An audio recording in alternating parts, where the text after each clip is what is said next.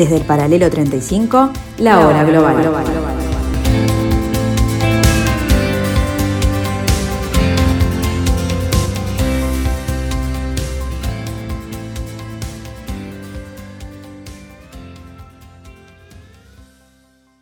Buenas tardes amigos, bienvenidos a este martes 2 de noviembre del año 2021.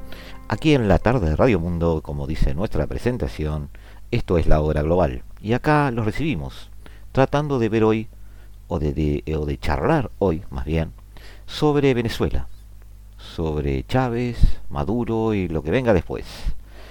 Esta Venezuela que eh, por un lado nos duele, por otro lado nos asombra y por otro lado deposita nuestras esperanzas de que las cosas mejoren para nuestros hermanos de esa eh, estimada tierra.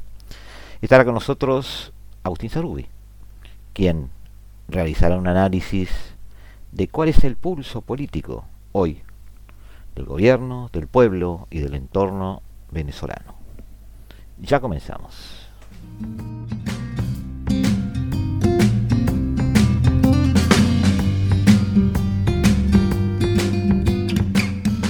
La profecía de Bolívar no hizo sino cumplirse. Los Estados Unidos de Norteamérica parecen destinados por la providencia para plagar la América de miserias a nombre de la libertad. Y todos los gobiernos que de una u otra manera se oponen al imperialismo comienzan a ser atacados comienzan a ser satanizados, comienzan a ser atropellados.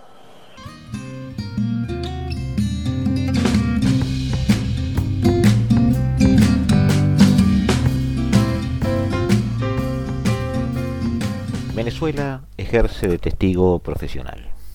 Es una, una nación con balcón al mar, el mejor de los mares aquel tejido de color, música e inmigrantes en el Golfo con más inclusión cultural del planeta. Ha sido testigo de empujes esclavistas y revoluciones que las han aplacado.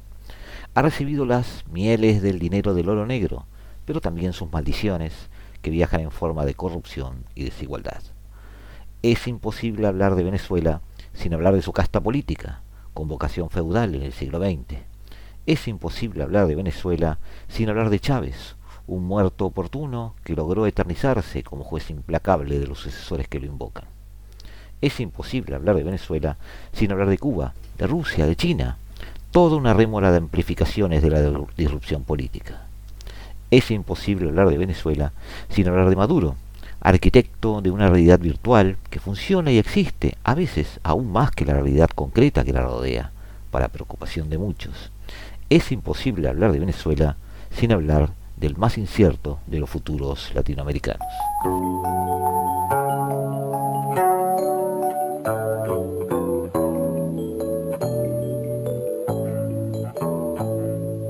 Llevo tu luz y tu aroma en mi piel el cuatro en el corazón. Llevo en mi sangre la espuma del mar y tu horizonte en mis ojos. No envidio el vuelo ni el nido al soy como el viento en la miel. Siento el Caribe como a una mujer, Recibimos otra vez este, bueno, mucho agradecemos la presencia de Agustín Sarubi, que desde una candente Buenos Aires está conectado con nosotros, técnico universitario en Relaciones Internacionales de la Universidad Nacional de la Luz, en proceso de redacción de su tesis para ser licenciado, en convención en asuntos este, latinoamericanos. Además colabora como alumno investigador y ya hemos dado algún perfil de eso un poco más completo, pero por ser ya un amigo de la casa, eh, arrancamos, arrancamos este diálogo con él tratando de entender Venezuela. Imposible hablar de Venezuela sin hablar del petróleo, de un país rico en recursos, de una historia de desigualdad de ese país petrolero y sin hablar de Hugo Chávez. Su muerte dejó al país con un problema, su sucesión, que fue rápidamente resuelto por el propio Chávez en teoría, lo sabremos algún día, pero de hecho, Nicolás Maduro hoy dirige los destinos de esta nación caribeña. Agustín, ¿qué podemos decir de Venezuela para empezar a entender el problema de Venezuela? Estamos frente a una estructura de poder, vamos a no catalogarla como democracia, ¿no? Porque vamos a entrar en un agujero negro donde ningún político latinoamericano ha podido salir los últimos 10 años. Nadie sale airioso de ahí. Exacto, pero yo te haré una pregunta más orientada hacia los soportes del poder, el poder fáctico en Caracas. ¿Está Maduro sostenido por qué? Bueno, la verdad que como, como vos decías al inicio, hablar de Venezuela es hablar de una historia, en principio, de profundas desigualdades, del petróleo como, como salvación, pero también como, como karma o como, como complejidad. Y es hablar desde la llegada de Chávez de los militares al poder y de los colectivos, que, es un poco lo que responde tu pregunta, en qué se sustenta el, poder de, Maduro o del chavismo.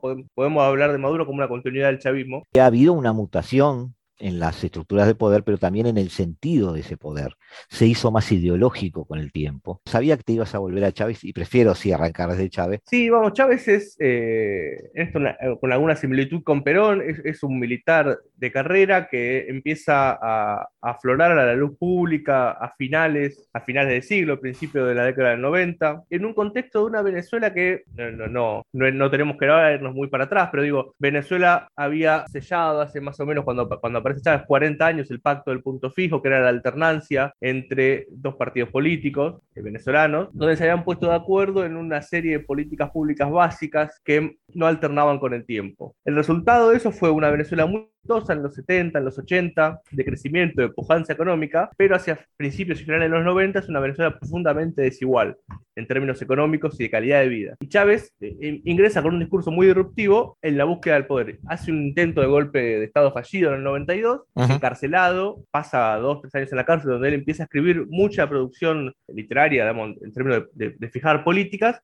y cuando es liberado se presenta para, para, la candidatura presidencial y en el año 99 es electo. Y es electo con un discurso de renovación profunda. De una, él, él habla contra la corrupción del, del, régimen anterior, de igualar las condiciones de vida de la gente, y con una misión o con una idea que evocaba a, a Charles de Gaulle. De hecho, el, el, movimiento político que lleva a Chávez a la presidencia se llama Movimiento Quinta República, haciendo referencia a la, a la, Quinta, República, República francés. Exactamente. Y él lo que plantea es reformar la constitución, entendiendo la constitución como eh, el pacto fundacional o el pacto ordenador de un país, y caminar, abandonar la democracia liberal, o lo que él entendía como la democracia liberal venezolana, hacia una democracia más pluralista y participativa, es decir, más referéndum vinculante, el pueblo participando fuertemente en las decisiones políticas. Ese es el primer Chávez.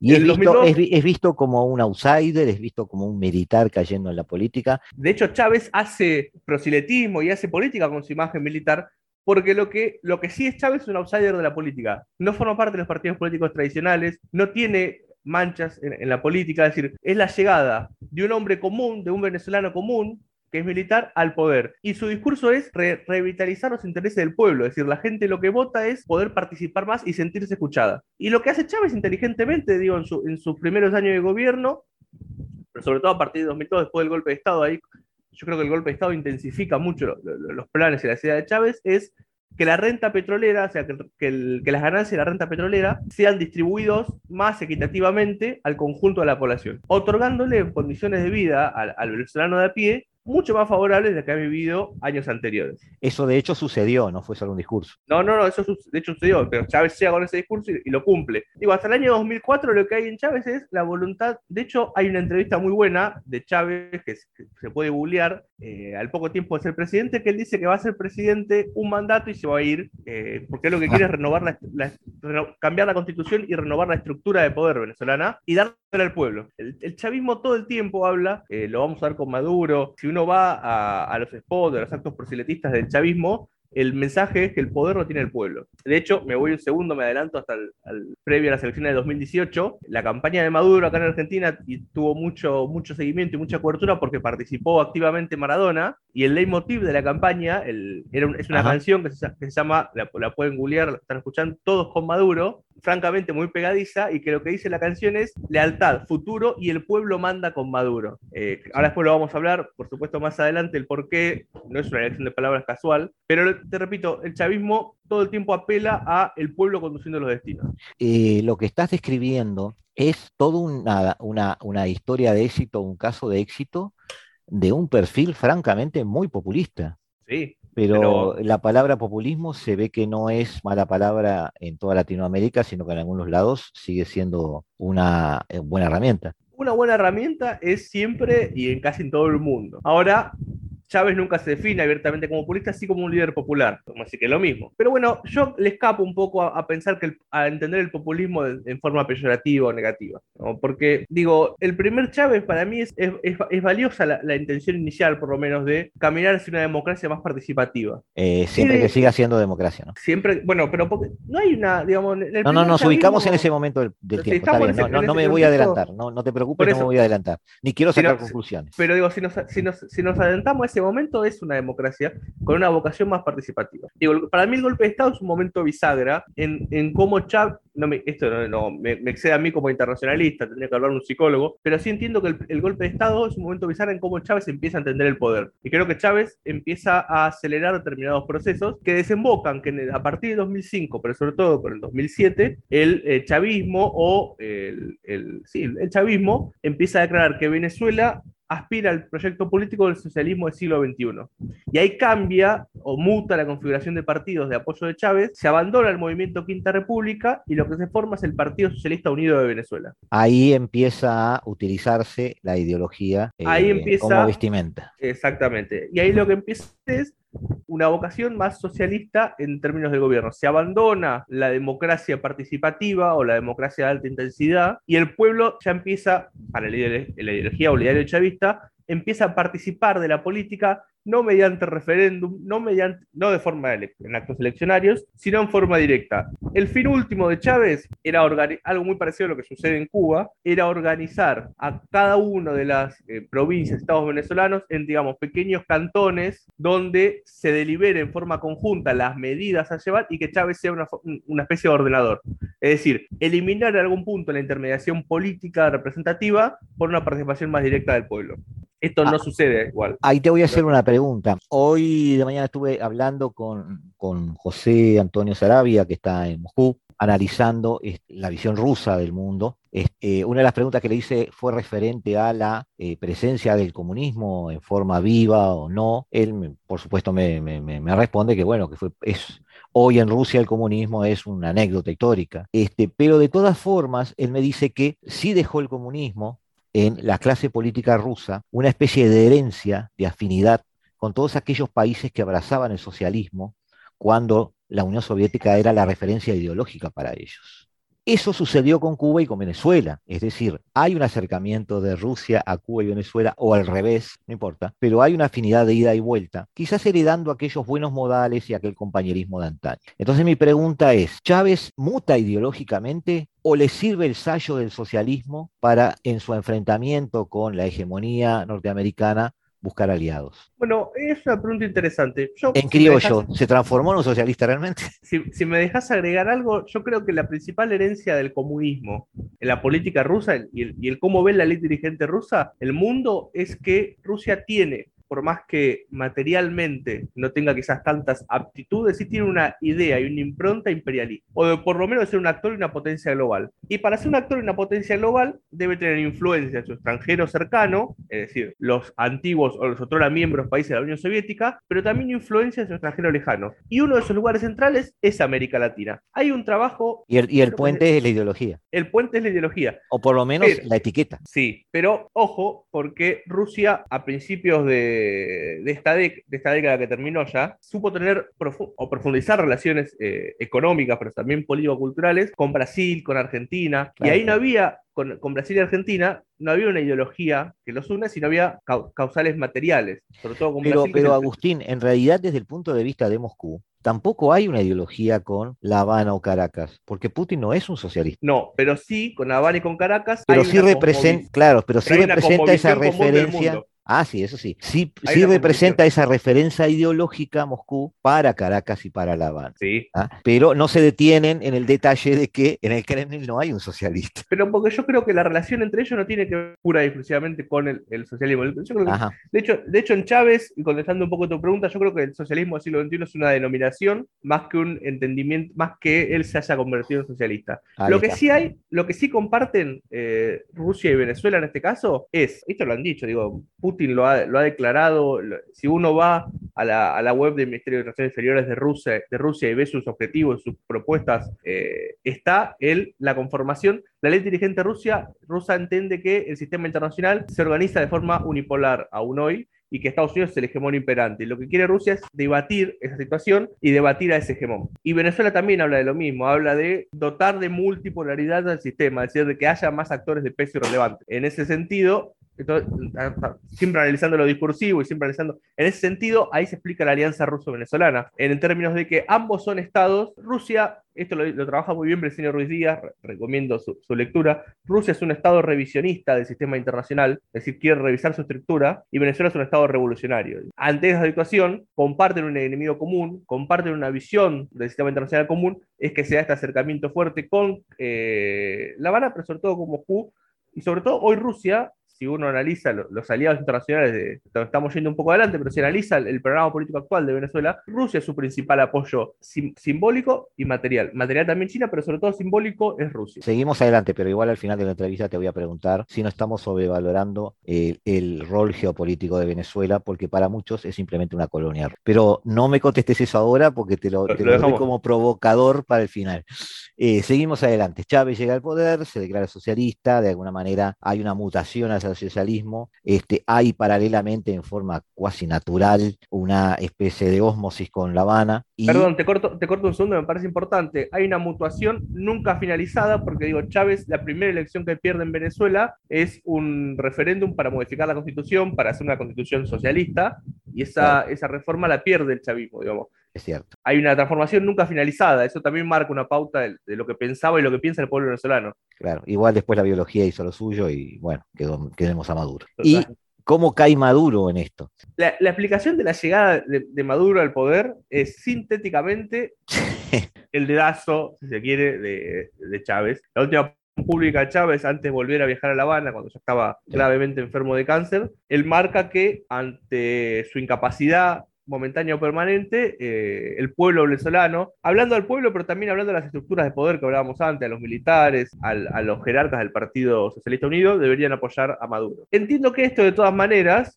sin, sin, hacer juicio de valor sobre Maduro, sobre el chavismo, que no, no, no es la intención nuestra, es positivo porque le ahorró a, a Venezuela la profunda incertidumbre de quién podía reemplazar a Chávez, si, él, si alguien lo hubiese podido reemplazar, si no hubiese sido por la, por la palabra de Chávez. la figura de Chávez es irreemplazable. Para mí no para mal es única, irrepetible y irreemplazable. Es cierto, de todas formas dejó sobrevolando un debate allí porque no era ese el camino constitucional pero, es, pero es la palabra del líder. es la palabra del líder que marca el camino. Que marca el camino. Y sobre todo, sobre todo, nos tenemos que meter en comunicación política, en sociología de masas, pero digo, sobre todo, muerto Chávez, su palabra toma mucho más poder. Porque cuando una persona muere, generalmente, eh, se, ve más lo, bueno que lo malo de ella. Pasa con los políticos. Como muerto Chávez, se empiezan a, a reconocer mucho más sus logros que sus sombras o, o sus fracasos. Es decir, y en ese sentido aparece Maduro, un, político de carrera, no tiene nada que ver Maduro con, el apartado militar venezolano, no, tiene incidencia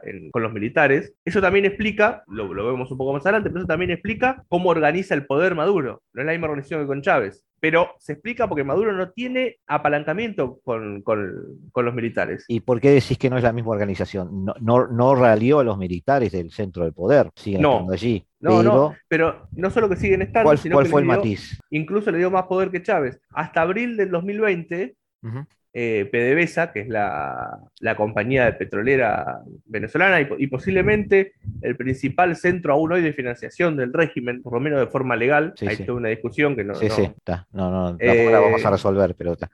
No la vamos a resolver y la vamos a dar acá porque eh, lo manejaban los militares. Es decir, Maduro encontró la forma de tener ascendencia en el partido militar, si quiere, dándoles lugares fácticos de poder y dándole profunda ganancia económica. Sí, yo te iba a preguntar eso. Visto desde afuera, este, yo he escuchado que de alguna manera se llegó a una ecuación de poder autosustentable en Caracas, en el sentido de que aquellos poderes fácticos que habían sido los que oraban los pilares democráticos tradicionalmente en el continente, acá habían sido integrados al poder y de esa manera se había fortalecido la estructura de poder siendo democrática o no, pero eso daba la estabilidad necesaria. Eso es un componente fundamental hoy en la ¿Tú coincidís con eso? Yo coincido con eso. Digo, un hecho puntual que te puede marcar eso es mediados de febrero de 2019, ya Guaidó, proclamado presidente encargado de Venezuela, llama a un levantamiento militar. De hecho, hay alguna, alguna, algún penetramiento militar de, mercenarios algún, proveniente de los Estados Unidos, pero el levantamiento militar que llama a Guaidó eh,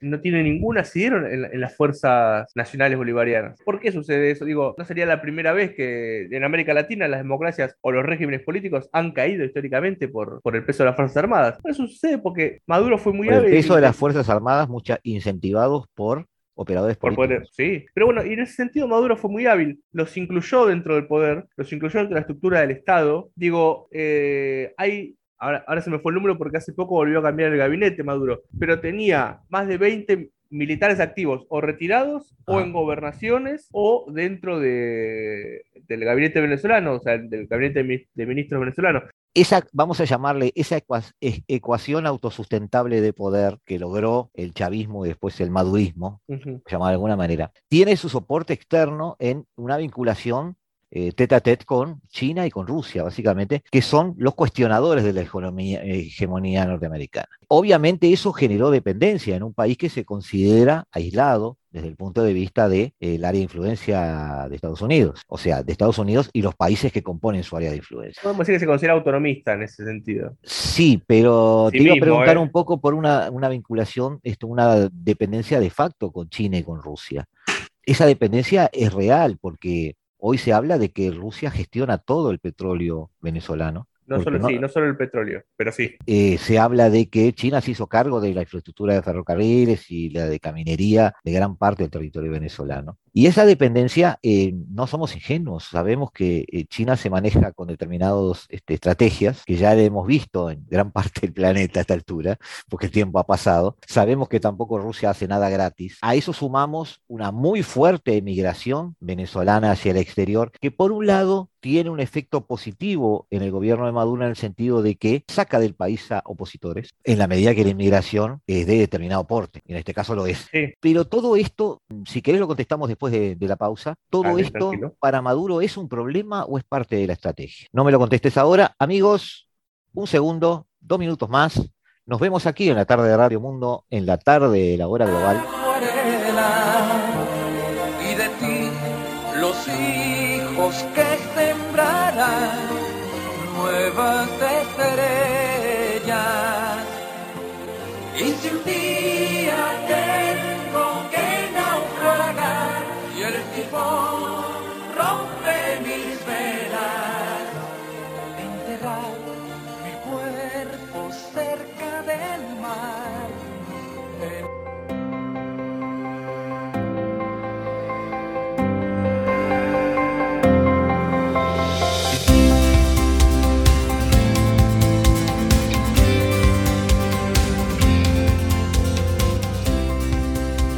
Desde el paralelo 35, la hora global.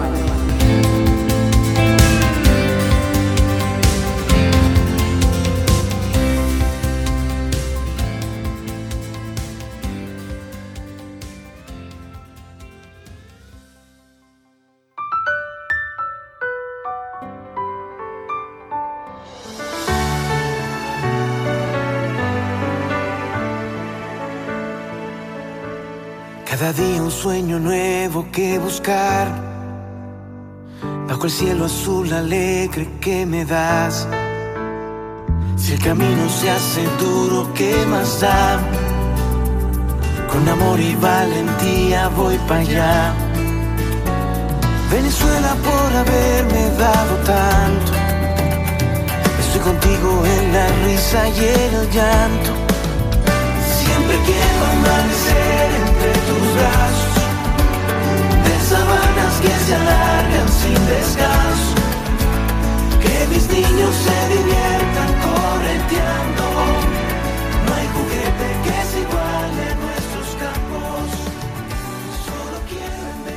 Volvemos amigos, estamos, seguimos aquí con Agustín Sarubi en la tarde, en este pedacito de la tarde de Radio Mundo, en esto que hemos dado en llamar la hora global. Eh, Agustín, te había hecho la pregunta sobre que eh, aparentemente hay tormentas perfectas ahí Eh, China y Rusia han implicado en base a su apoyo una especie de dependencia de hecho de Venezuela. Hay quienes hablan de un colonialismo y un mercantilismo en el siglo XXI, este, porque prácticamente le están extrayendo todos los recursos. Eh, la inmigración es muy grande. Este, desde el punto de vista político no es un problema, resuelve algunos problemas, pero desde el punto de vista social y económico es un problema. Maduro ve esto en forma impertérrita, hay una especie de estrategia. ¿Cuál podemos adivinar que es su interpretación de los hechos? Ahí das la, clave. Tenemos que, adivinar. Me encantaría y sí, estar. Eh, me encantaría mirá que, soy, que soy consciente de eso. Me encantaría estar en el teatro de situación y, ver qué, planea el chavismo. Bueno, hay dos miradas de esto. Eh, a la que yo suscribo y lo que yo creo que tiene algunos puntos de, de posibilidad es que en primera instancia empezamos hablando de la inmigración y después vamos con, Rusia y China. En primera instancia, la, migración forzada, digo, hay números que hablan de casi 5 millones de, de que han, que han, abandonado su patria, fundamentalmente a América Latina y fundamentalmente a los países limítrofes, Brasil y Colombia como puntos focales.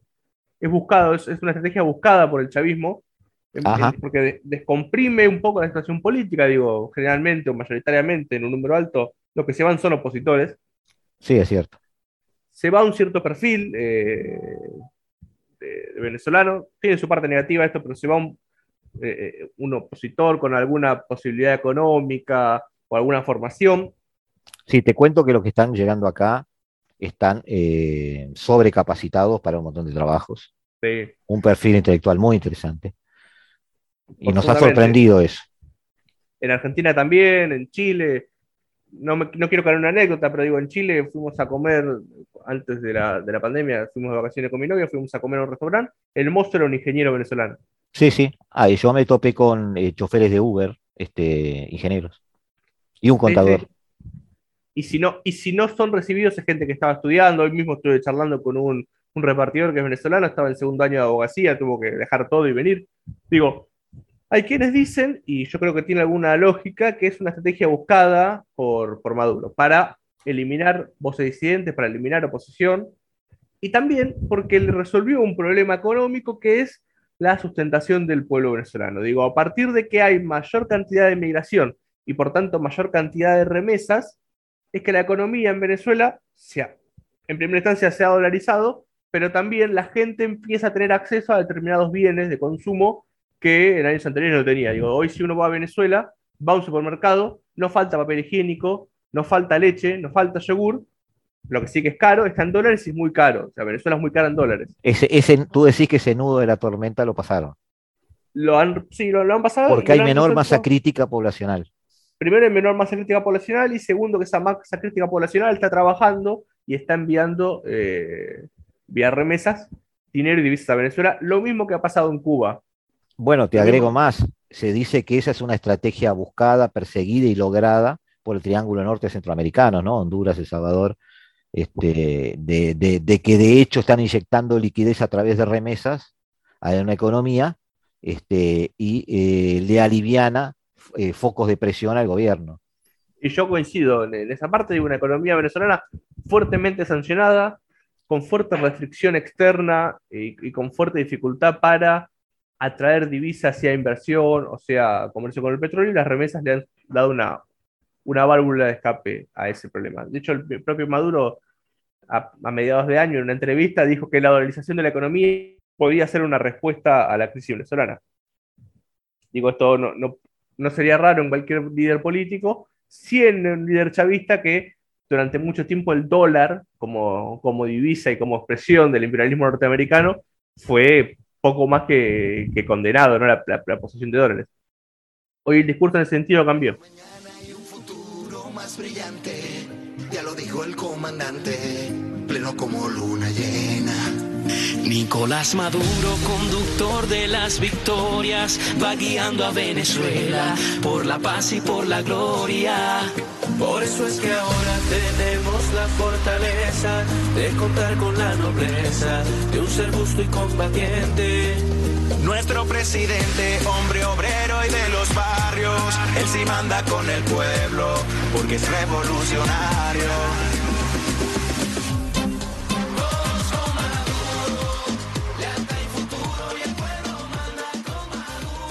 ¿Cuál es la segunda? Y esto me da pie a hablar de China y de Rusia. La segunda válvula de escape económica que, tuvo el régimen, bueno, la alianza con, con China y con Rusia. ¿Por qué?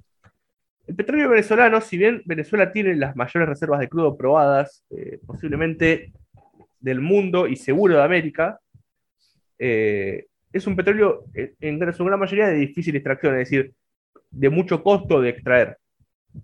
Y Venezuela, a partir de 2013 en adelante, empieza a tener serias dificultades económicas por la crisis y luego por las sanciones que le hacen inviable la propia producción de petróleo porque no tiene cómo extraerlo y cómo refinarlo. En ese sentido ingresan China y Rusia. Con el agregado de que también ingresan no solo en el negocio petrolero, sino en el negocio de la minería. Digo, Venezuela tiene gran riqueza en, distintos minerales, minerales raros. Eso sobre todo en la franja del Orinoco.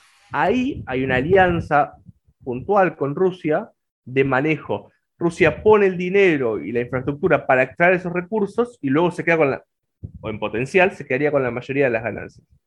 Hay muchos analistas que hoy hablan de que el interés ruso y chino en Venezuela es económico. Pero me permito discrepar. Si bien hay un fuerte interés económico y son los prestamistas de última instancia del régimen y son los principales tenedores de deuda del régimen, tanto Rusia como China, y si bien Rusia tiene gran participación eh, en empresas petroleras venezolanas. Sí, se dice que, maneja toda la línea de la cadena de valor, ¿no? Eh, sí. No solo eso, sino que eh, tiene participación directa, económica en las empresas y, por ejemplo, hasta hace relativamente poco, hasta, hasta 2014-2015, Gazprom era una petrolera muy conocida rusa, era la principal inversora en Venezuela. Gazprom empieza a sufrir sanciones, se retira. Hubo otra empresa, acá pido perdón a la audiencia, se, me fue el nombre, es una empresa muy conocida, también rusa, de, petróleo, que manejaba hasta el año 2020 eh, los principales pozos venezolanos. Si lo puedes buscar ahí, se me, se me acaba de ir el nombre. Y en el 2020 anuncia que se retira de Venezuela que son empresas mixtas, son rusas, son de capitales privados y capitales del Estado. Hoy, la empresa rusa que maneja los pozos venezolanos es 100%... Perdón, justo pasó una moto acá. Es 100% de capitales estatales. Eh, y, la otra empresa que está trabajando en Venezuela creo que es Rosnet. Rosneft. Bueno, Rosneft eh, también se ha empezado a retirar de Venezuela y su participación se la vendió a una empresa estatal rusa. Se van por las sanciones de Estados Unidos, básicamente. Pero que siga habiendo una empresa de ahora puramente del Estado rusa trabajando sobre esos petróleos, sobre esos pozos, implica la, necesidad o la, la voluntad rusa de seguir colaborando. Ahora bien, es cierto que Venezuela tiene pocas posibilidades de pagar esos empréstitos. Aún así, tanto Rusia como China le han adelantado durante todo este tiempo divisas a Maduro. Y no solo divisas, sino que, por ejemplo, en el año 2019, Rusia le vendió 600.000 toneladas de, trigo a Venezuela. Por tanto, el interés no es solamente económico, porque si bien hay una ganancia potencial, hoy Rusia y Venezuela tienen mayores costos que presencia en Venezuela, sino que hay un interés geopolítico y simbólico en el país, que es el de la disputa de poder global con los Estados Unidos. Sí. Como eso es. Eh, Rusia y China son estados a mi entender, y a muchos analistas, revisionista del sistema internacional. Y lo que pasa en Venezuela les resulta funcional en tanto y en cuanto les sirve como escenario para disputar el poder con los Estados Unidos. o sea, Venezuela, por lo que me, estás diciendo, Venezuela sería la Cuba del 62. Sí, sí, me parece un ejemplo genial, sí, con la crisis de los misiles, sí. Vamos, eh, Estados Unidos toma cartas en el asunto venezolano, sobre todo con Trump, toma sanciones más estrictas, participa activamente en el conflicto y eso lo que hace es aumentar las ganancias para Rusia y China en confrontar. Digamos, Venezuela le sirve en tanto, en tanto, en tanto y cuanto están confrontando con los Estados Unidos. Después podemos ir, como te decía hoy, a la, a la élite dirigente rusa y cómo piensan y cómo planifican el mundo. Y ellos consideran a uno y a América Latina como el patio trasero de los Estados Unidos, Como, su área, como su área de influencia tradicional. Bueno, lo considera también Estados Unidos y lo consideramos también los latinoamericanos. Sobre todo. Pero acá lo importante es cómo lo considera Rusia. ¿Por qué? Porque cuando Estados Unidos interviene en 2008 en la crisis de Georgia y interviene en 2014 en Crimea, Rusia está interpretando que Estados Unidos está interfiriendo en su área de influencia. Exactamente. Y como contramedida, se, empieza, se acentúa la presencia rusa. O ahora, o ahora poniendo misiles de la, de la NATO a 500 kilómetros de Moscú. ¿Y qué hace Moscú en contraposición? Le envía material bélico. De hecho, paréntesis, la relación económica ruso-venezolana no es la más fructífera en la región. No. Venezuela ocupa un lugar marginal en, las importaciones y exportaciones rusas, salvo en la venta de armamentos, donde Venezuela es, por lejos de América Latina, el país que más comercia y más compra armamentos eh, y tecnología militar rusa. Por lejos. Tecnología militar, que, ¿cuál es la idea? Un elemento disuasivo, una preparación de, frontera. son elementos disuasivos, son preparaciones de frontera y es también eh, generar músculos, si, quiere, si se quiere simbólicamente, para, en, esta dialéctica bolivariana y anti-norteamericana, para resistir una invasión imperialista estadounidense. En el fondo, en el fondo, yo creo que lo principal de la relación es el capital simbólico que significa portaaviones rusos, técnicos militares rusos en el Caribe.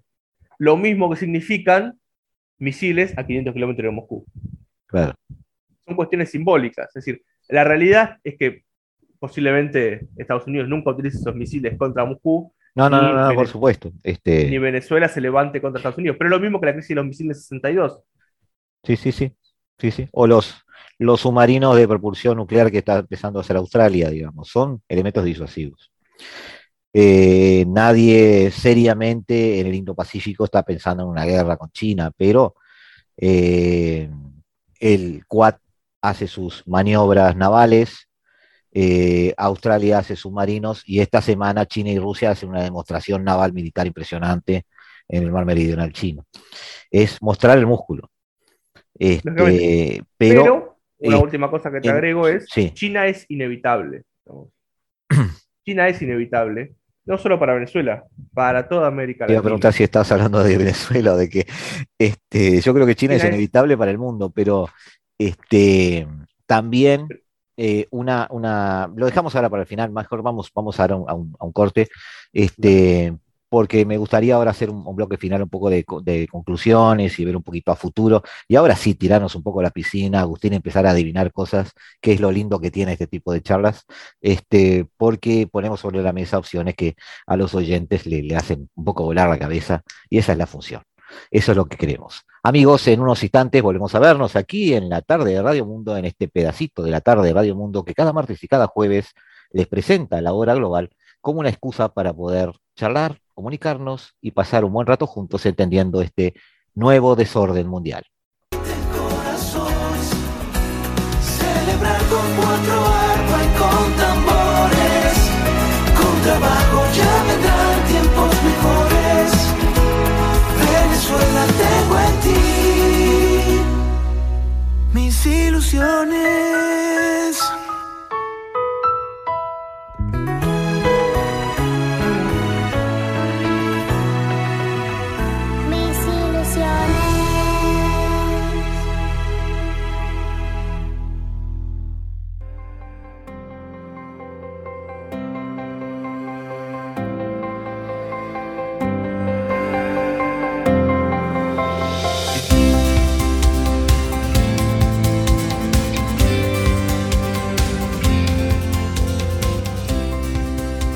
Desde el paralelo 35, la hora global.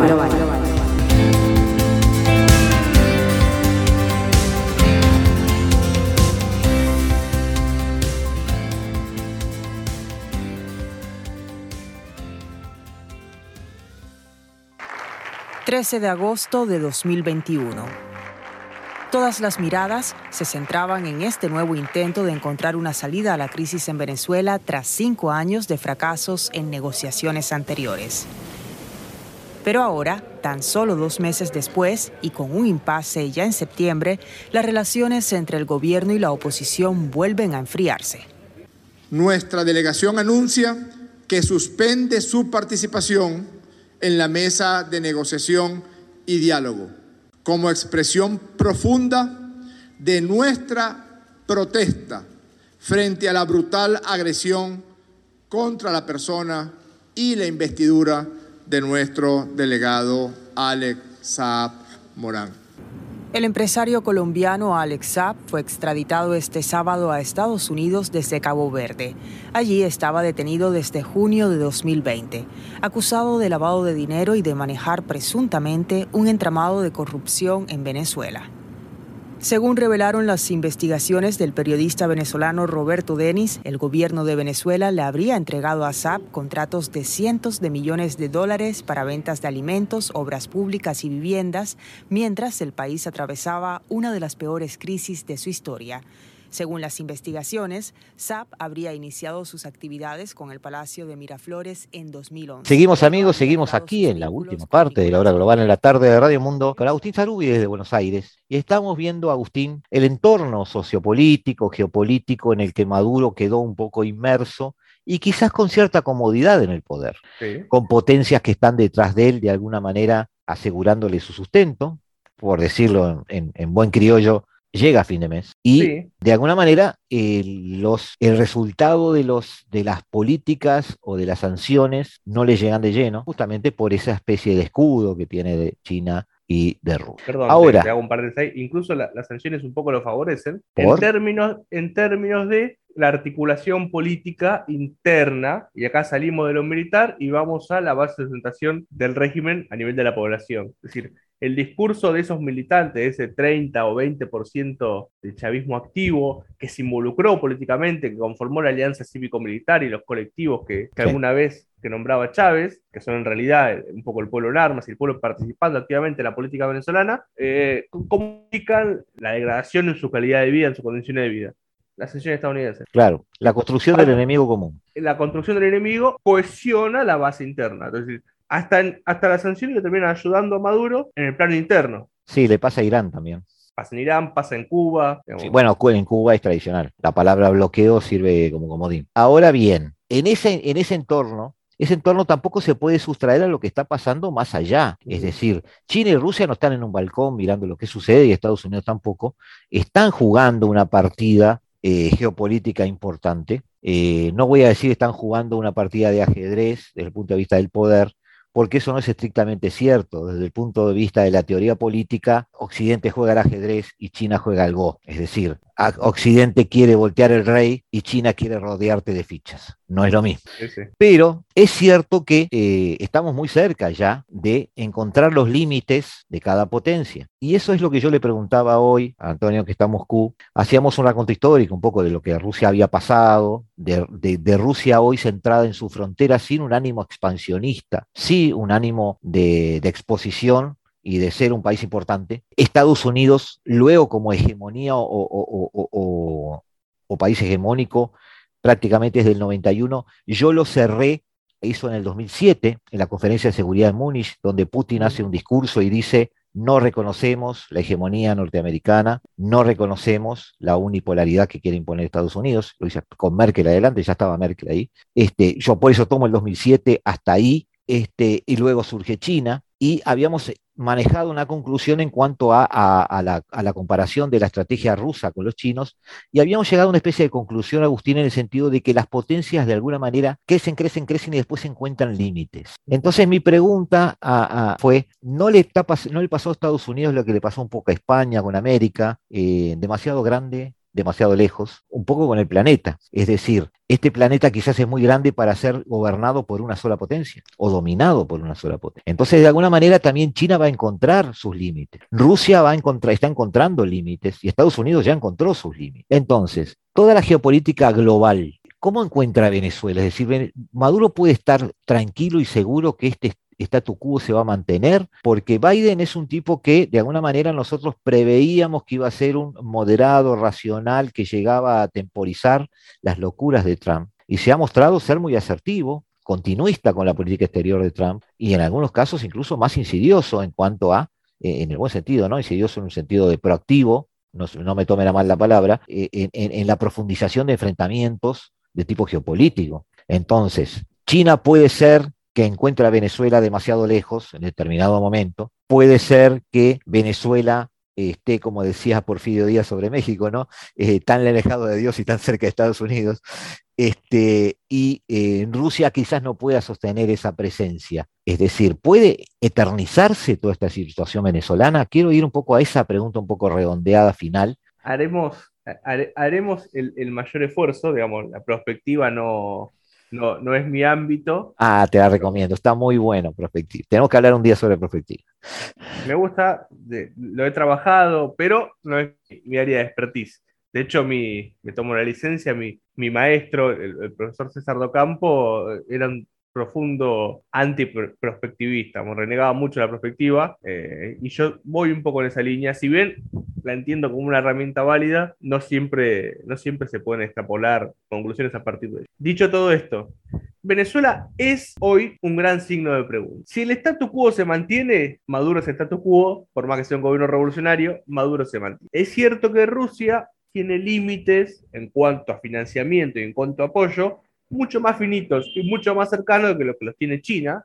Y también es cierto que Rusia es el principal interesado en sostener a Maduro. Sobre todo por una cuestión, como lo, lo veníamos trabajando, simbólica, es decir, confrontamos con los Estados Unidos. China, yo creo que tiene una ventaja a Rusia y a Estados Unidos, que es que tiene un potencial de crecimiento muchísimo mayor, tiene un músculo mayor que los Estados Unidos porque tiene mucha más población y tiene a un régimen político, creo que esto es lo más importante que tiene China, es un régimen político que no se mide por la regla de la democracia, puertas adentro y puertas afuera. Sí, nos los dejó bastante claro. Y Estados Unidos se rige por otras reglas y tiene otros compromisos que China no. Estados Unidos también yo creo que mostró su límite. Es cierto, Venezuela está muy lejos de China y muy cerca de Estados Unidos, por no repetir la frase de Porfirio Díaz, pero Estados Unidos se ha mostrado impotente con la situación de Venezuela. Con muchísimo menos de lo que pasa hoy en la situación actual de Venezuela, Estados Unidos ha intervenido en América Latina y ha derrocado el gobierno.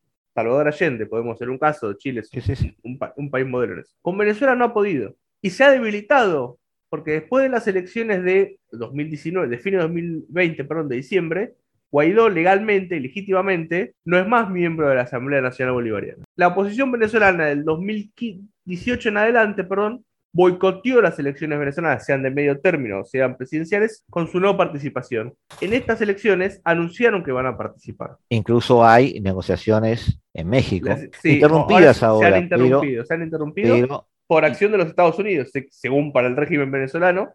Sí. Lo podemos dejar, lo, dejamos ahí, pero... Sí, sí, yo, no, no, o sea, no, no me gusta, o sea, me, gusta analizar lo que puedo y lo que no puedo no analizo, pero tampoco quiero ser ingenuo. Eh, si alguien quiere conversar, conversa. Si no quiere conversar, no conversa. Coincido con vos que la, la, conversaciones nunca iban a llegar a buen puerto porque el, Maduro tiene mucho más para perder que para ganar negociando con la oposición. Pero bueno, la estrategia de Estados Unidos en Venezuela al día de hoy ha fracasado. No ha logrado imponer a Guaidó Guaidó, de hecho, ha quedado deslegitimado, incluso puertas adentro de Venezuela. Digo, la Alianza Democrática. Eh, está siendo cuestionado por este. Por Capriles, por, por, por Capriles. Sí, sí, sí, sí. Me sorprendió. Capriles, de hecho, es el principal impulsor de volver a participar de elecciones, de sentarse en una mesa, negociar y de participar de elecciones. Es que Capriles llegó a tener un caudal de votos interesantes por él mismo. Guaidó en realidad era el presidente de una asamblea. Ah, Guaidó Pero Capriles fue candidato y, este, y, tiene votos con la marca Capriles, digamos. En, algún punto realmente Capriles era el líder de la oposición y Guaidó está en un momento determinado que lo hace ser el presidente encargado de Venezuela. Tuvo el reconocimiento de la Unión Europea, tuvo el reconocimiento de los Estados Unidos, pero la realidad es que esa estrategia no bastó, Maduro no ha caído, las sanciones económicas de los Estados Unidos, como lo hemos dicho, han favorecido a Maduro y le han permitido a Rusia mostrarse como un actor con más capacidades de las que realmente tiene. Rusia realmente y fácticamente no puede sostener eternamente económicamente a Venezuela. China lo puede hacer durante mucho más tiempo, Rusia no. El tema es que el fracaso estadounidense ha eh, ensalzado la, posibilidad rusa. ¿Qué puede pasar y cuáles son las salidas de Venezuela? Claro, ahí vamos a los escenarios. Este, si, si terminamos este chavismo, pero también la posibilidad de que pueda haber un chavismo sin Maduro. Es decir, quiero, quiero un poquito explorar qué, qué alternativa puede haber. Yo creo que sí. Hubo un, un chavismo sin Chávez, puede haber un chavismo sin Maduro, porque si nosotros hablamos de la marca chavismo, el significante vacío que aglutina a esa masa grande y heterogénea de partidos y de significantes políticos es Chávez. Y la figura de un Chávez que será eternamente un significante vacío porque ha muerto y nunca no podrá volver a pronunciarse sobre un sucesor o sobre una disputa, digamos. Chávez históricamente va a interpelar al, chavismo. ¿Puede haber un chavismo sin Maduro? Lo puede haber. ¿Qué puede pasar? Es un poco incierto. Vamos al caso libio. Libia era un país con Gaddafi, con los excesos de Gaddafi. No, voy a hacer acá una, una defensa ah, de, Gaddafi. Sí, sí, pero está, está claro. Era un país con un grado de alfabetización alto, con infraestructura. De hecho, la red hídrica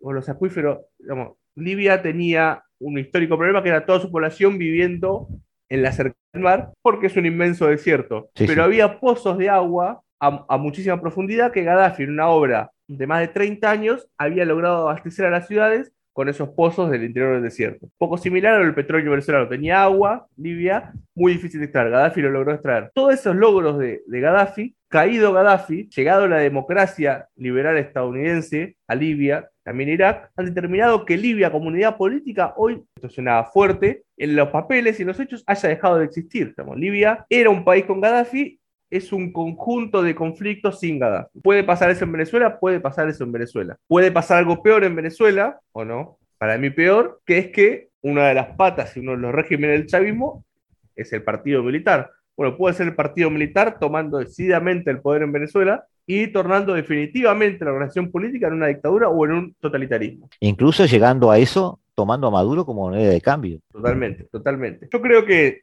eh, si bien, y dando un poco un, cierre, si bien Maduro ha salido fortalecido de esta crisis, si bien mi interpretación y mi escenario posible es que Maduro continúe en el poder, que el chavismo continúe en el poder mucho tiempo, yo creo que incluso es uno de los mejores escenarios ese para Venezuela. Me perdonarán los hermanos venezolanos que, han emigrado y que están lejos, porque puede pasar que no esté Maduro, pero que siga el chavismo. Digamos. El chavismo es mucho más posible y mucho más estatucuista que el propio Maduro. Puede pasar algo peor, puede haber algo mejor, digamos, puede haber una renovación democrática en Venezuela. Lo veo complejo y, por sobre todo, si no está Maduro en el poder, quienes vengan deberán honrar los compromisos de Maduro con Rusia, con China y en algún momento Rusia y China le van a cobrar a Venezuela la inversión realizada hasta este momento. Y va a ser un escenario complejo también para el país. Es decir, las perspectivas futuras de Venezuela, en ningún motivo, bajo ningún punto de vista, van a ser en lo inmediato, en los próximos 10 o 20 años, lo que fue Venezuela antes de Chávez, que es un poco el ideario que está. Eso no va a suceder. Oye, este, quedó claro que hay varios escenarios. Quedó claro que para ti, además, el escenario ideal de una reconversión democrática, una salida democrática, quizás es, lo, es, lo, que tenga menos probabilidades de suceder. Te dejo tranquilo, Agustín, te dejo con el calor de Buenos Aires. Eh, sobreviviendo, como diría Sobreviviendo, vamos a ser pesados, te vamos a volver a llamar a charlar sobre un tema que, que, te guste a ti, que además nos interese, que además sea un tema de relevancia, como hasta ahora hemos hecho contigo, este, que hay varios, este, y ya quedamos comprometidos para otra llamada. Un gran abrazo. Gustavo, un abrazo. Muchas gracias por la invitación. Dale.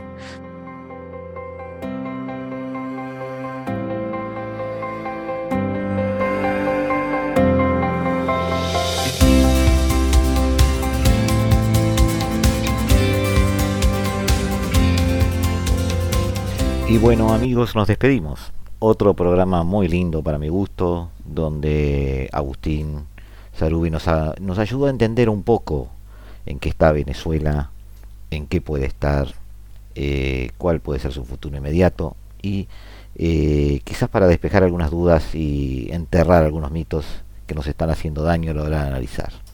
Eh, nos vemos, nos vemos de vuelta aquí el jueves que viene, hoy estamos a martes, será este jueves, hoy es 2, será pues el, el jueves 4 de noviembre del año 2021 cuando como cada, tarde de martes y jueves a las 15 horas estaremos aquí diciéndoles que esto es la hora global, nuestro intento de eh, desentrañar, de entender, de analizar y de comprender este nuevo desorden mundial.